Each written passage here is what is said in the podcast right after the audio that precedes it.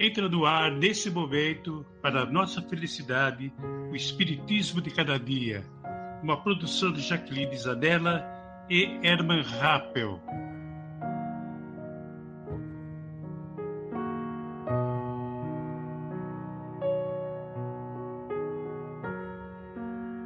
Sejam todos muito bem-vindos ao nosso podcast e possamos nós unirmos os nossos corações cada vez mais com Jesus e termos a luz, a luz, a luz em nossos espíritos que tanto necessitamos.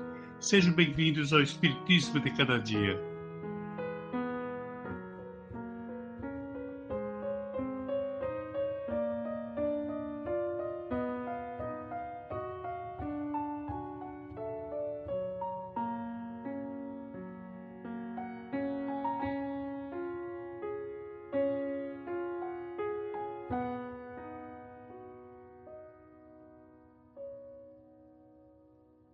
Olá, meus amigos minhas amigas.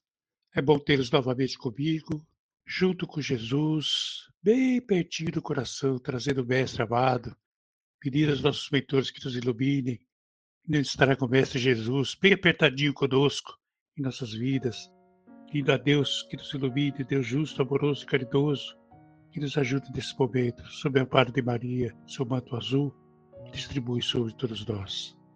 Hoje nós vamos conversar sobre os inimigos do Espiritismo. Primeiramente, o Espiritismo tem contra si os incrédulos que a ridicularizam. Estes não são para temer, pois viram suas setas afiadas a quebrar-se contra a própria couraça, né? Em segundo lugar, os ignorantes que a combatem sem conhecê-la. Constitui a maioria, mas, combatida por ignorância, a verdade jamais deve teve algo a temer, já que os ignorantes se refugiam, se refutam por si mesmos e sem querer, conforme o testemunho do Sr. Lois Figure na sua história maravilhosa.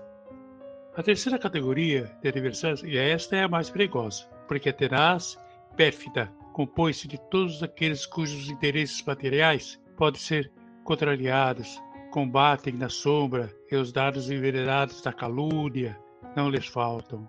Eis os verdadeiros inimigos do Espiritismo. Como em todos os tempos, o tempo tem sido de todas as ideias de progresso. São encontrados em todas as fileiras, em todas as classes da sociedade. Essas palavras foram ditas no discurso de Allan Kardec durante um banquete. Tem mais.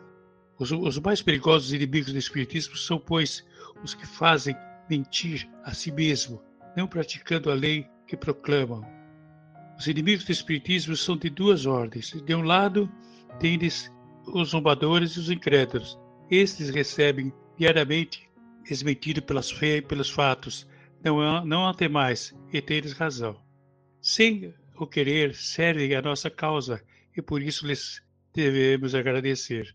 Do outro lado estão as pessoas interessadas em combater a doutrina, não que esperais trazê-las pela percussão e pela persuasão, pois não buscam a luz. E não vão se vireis aos seus olhos a evidência do sol. São cegos porque não querem ver, não querem acreditar. Não vos atacam porque estejais no erro, mas porque estáis com a verdade e com ou sem razão creem que o Espiritismo seja prejudicial aos seus interesses materiais.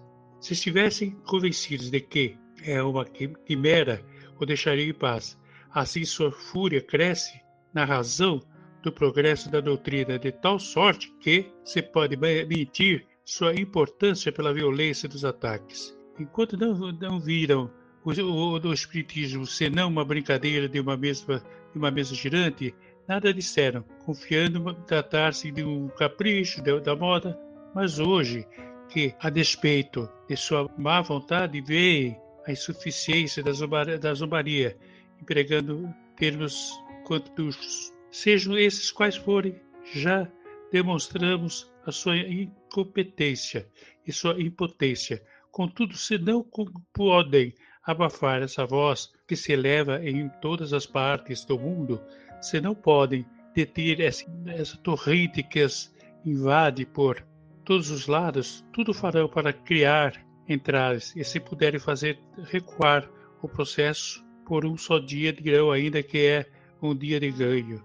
Discurso de Allan Kardec também, aos espíritos de Bordeaux. E formando assim uma inimizade, que uma inimizade é uma, uma brasa do coração humano, né? Então é isso, minha gente. Fiquem com Deus, gratidão por mais esse momento. Até a próxima.